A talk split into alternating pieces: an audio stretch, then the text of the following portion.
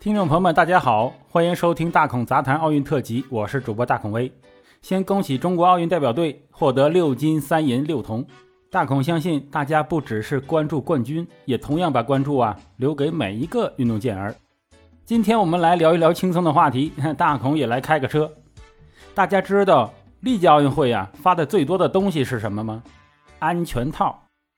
这是从汉城奥运会就有的传统。最夸张的是里约奥运会，一共发了四十五万个，平均每人四十二个，据说还不够用呢。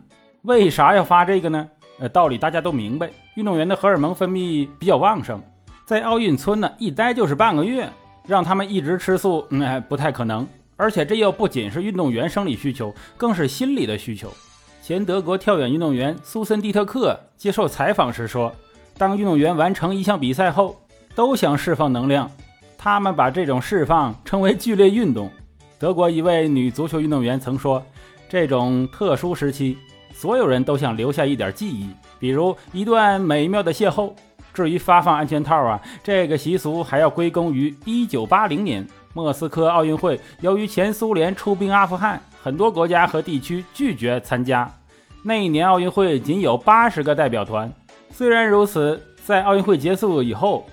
当地还是出现了很多奇怪的奥运宝宝，这些宝宝都是混血，皮肤有各种各样的颜色。母亲是当地人，父亲却不知道是谁呀。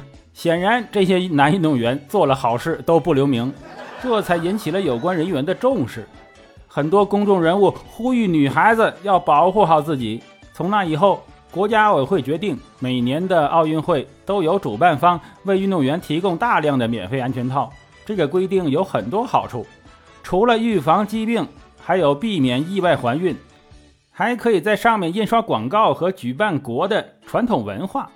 哎，这是一个非常不错的文化宣传的通道。打个比方，在套套上印上啊富士山啊巴黎铁塔，呃伦敦石拱桥，呃北京臭豆腐什么的，在那个什么的时候啊，还能讨论一下当地特色的文化。嗯，哎，哎呀，特别有一番滋味儿。其实，在这方面呢。世界杯比奥运会还夸张。二零一零年南非世界杯来说吧，主办方就提供了超过一百万个安全套，甚至还催生了相关产业链。比如二零一四年巴西世界杯，有批量从事特殊行业的姑娘接受外语培训，行业规模惊人呐。这不禁让人思考啊，除了年轻气盛以外，运动真能让人性能力变强吗？身体健壮，自然会有更好的性能力。日本某行业的男演员为了饭碗不丢啊。每天要锻炼至少两小时，当然，他们做的最多的运动，哎，是蹲起。事实证明，吃了多少壮阳补品，也不如多多锻炼身体。我们的传统文化中不提倡人剧烈运动，就连什么易筋经啊、五禽戏啊、太极拳这些健身强体的运动啊，都是比较缓慢的，基本上出不了太多汗。这可能跟我们农业民族的劳累有关，土里刨食本来就累得要死，能休息。谁还不平躺啊？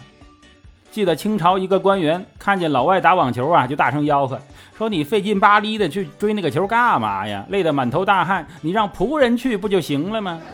不过今年的东京奥运会呀，因为疫情陷入两难境地。六月份，东京组委会宣布本届奥运会不发放安全套了，说是为了降低疫情风险。但开幕式前呢，仍旧发放了十五万个。啊，对，这次奥运会主办方。非常的自相矛盾啊，经常这样，并且建议运动员不要在奥运村使用啊，应将其作为纪念品带回家去。哇，大孔也是无语了哈，这没得了金牌，难道还挂个套套在家里说，哎，哥们儿，哎，我参加过奥运会的哈。你看，同时奥运村呢全采用纸板床，声称不能承受两个运动员的重量，让运动员们专注休息。哎，想通过这种方式禁止运动员的激烈运动。我是真心不明白呀！你给人家发套，哎，还不让人家剧烈运动，你这是你你你你这是勾引谁呢？真是叫人望床兴叹，无言以套，欲动无床，动则床碎呀。举头望有套，低头看无床。好了，欢迎您收听大孔杂谈的奥运特辑，我是主播大孔威，咱们下集更精彩。